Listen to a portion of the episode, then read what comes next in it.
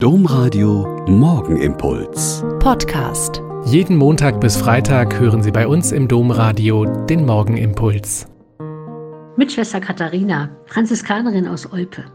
Ich wünsche Ihnen gesegnete Ostern und betete jetzt mit Ihnen den Morgenimpuls.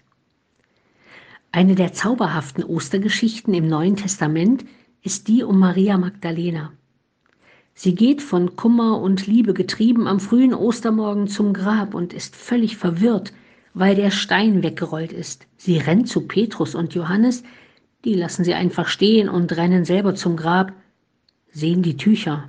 Aha, zusammengefaltet und ordentlich, kapieren aber überhaupt nichts. Er sah und glaubte, heißt es zwar über Johannes, aber was er glaubte, das ist da nicht zu lesen. Und dann gehen sie verwundert nach Hause und lassen Maria widerstehen. Und was macht Maria? Sie steht am Grab und weint. Aus Trauer über den schrecklichen Tod Jesu. Aus Kummer über all das Schreckliche der letzten Tage. Aus Liebe zu ihrem Rabuni. Und sie beugt sich ins Grab und sieht die Engel. Und einer fragt sie, warum sie denn weint.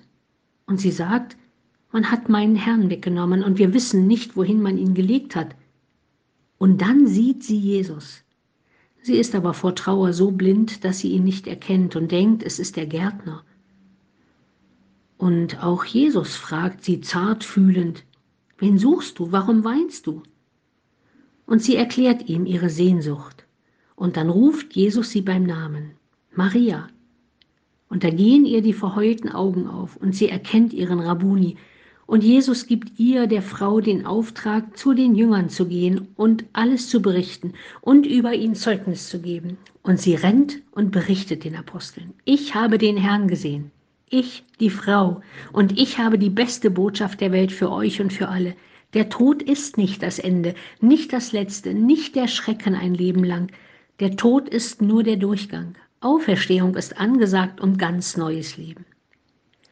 Maria ist die Erste, die den Auferstandenen gesehen hat. Apostolin der Apostel hat Papst Franziskus sie deshalb endlich genannt. Vielleicht können nur Menschen in tiefer Trauer, mit verweinten Augen wegen eines Verlustes, in Verzweiflung wegen der Situation, in der man im Moment leben muss, und mit sehnsuchtsvoller Liebe zu den Menschen, zu denen man im Moment nicht gehen darf, den Auferstandenen sehen, ihn erkennen und dann von ihm erzählen. Der Morgenimpuls mit Schwester Katharina, Franziskanerin aus Olpe, jeden Montag bis Freitag um kurz nach sechs im Domradio. Weitere Infos auch zu anderen Podcasts auf domradio.de.